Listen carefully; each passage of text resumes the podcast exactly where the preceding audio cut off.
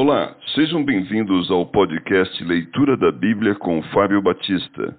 A minha oração é que Deus fale ao seu coração por meio da Bíblia Sagrada.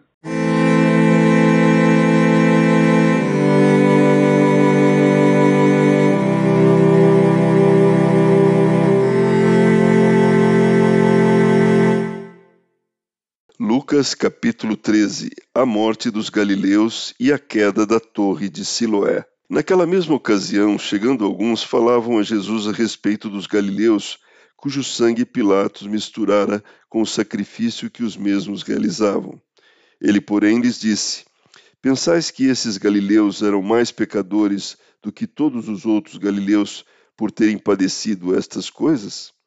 Não eram, eu vou afirmo. Se, porém, não vos arrependerdes, todos igualmente perecereis. Ou cuidais que aqueles dezoito sobre os quais desabou a torre de Siloé e os matou eram mais culpados que todos os outros habitantes de Jerusalém? Não eram, eu vou-lo afirmo, mas se não vos arrependerdes, todos igualmente perecereis. A parábola da figueira estéril. Então Jesus proferiu a seguinte parábola: Certo homem tinha uma figueira plantada na sua vinha e vindo procurar fruto nela, não achou. Pelo que disse ao viticultor: Há três anos venho procurar fruto nesta figueira e não acho. Descortá-la. Para que está ela ainda ocupando inutilmente a terra?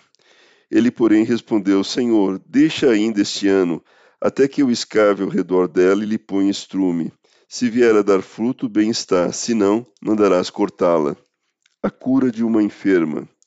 Ora, ensinava Jesus no sábado numa das sinagogas, e veio ali uma mulher possessa de um espírito de enfermidade. Havia já dezoito anos, andava ela encurvada, sem de modo algum poder endireitar-se. Vendo-a, Jesus chamou-a e disse-lhe: Mulher, estás livre da tua enfermidade. E impondo-lhes as mãos, ela imediatamente se endireitou e dava glória a Deus. O chefe da sinagoga, indignado de ver que Jesus curava no sábado, disse à multidão: Seis dias há em que se deve trabalhar. Vinde, pois, nesses dias para seres curados, e não no sábado. Disse-lhe, porém, o Senhor: Hipócritas, cada um de vós não desprende da manjedoura, no sábado, o seu boi ou o seu jumento, para levá-lo a beber? Por que motivo não se devia livrar deste cativeiro em dia de sábado esta filha de Abraão, a quem Satanás trazia presa há dezoito anos? Tendo ele dito estas palavras, todos os seus adversários se envergonharam.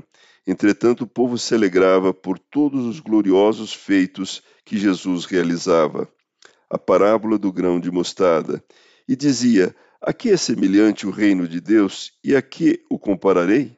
É semelhante a um grão de mostarda que um homem plantou na sua horta, e cresceu e fez-se árvore, e as aves do céu aninharam-se nos seus ramos. A parábola do fermento. Disse mais: A que compararei o reino de Deus? É semelhante ao fermento que uma mulher tomou e escondeu em três medidas de farinha, até ficar tudo levedado. A porta estreita. Passava Jesus por cidades e aldeias ensinando e caminhando para Jerusalém. E alguém lhe perguntou: Senhor, são poucos os que são salvos?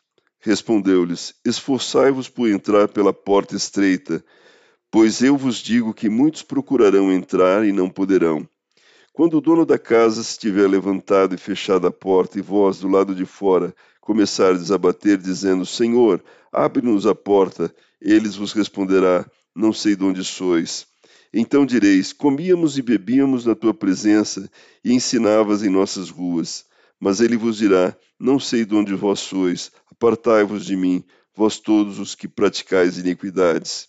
Ali haverá choro e ranger de dentes. Quando virdes o reino de Deus, Abraão, Isaque, Jacó e todos os profetas, mas vós, lançados fora.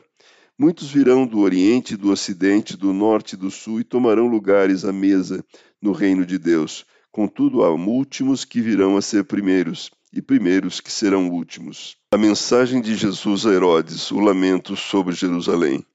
Naquela mesma hora, alguns fariseus vieram para dizer-lhe: Retira-te e vai-te daqui, porque Herodes quer matar-te. Ele, porém, lhes respondeu: Ide dizei a essa raposa que, hoje e amanhã, expulso demônios e curo enfermos, e no terceiro dia terminarei. Importa, contudo, caminhar hoje, amanhã e depois, porque não se espera que um profeta morra fora de Jerusalém. Jerusalém, Jerusalém, que matas os profetas e apedrejas o que te foram enviados. Quantas vezes quis eu reunir teus filhos, como a galinha junta os do seu próprio ninho debaixo das asas, e vós não o quisestes. Eis que a vossa casa vos ficará deserta, e em verdade vos digo que não mais me vereis até que venhas a dizer: Bendito o que vem em nome do Senhor.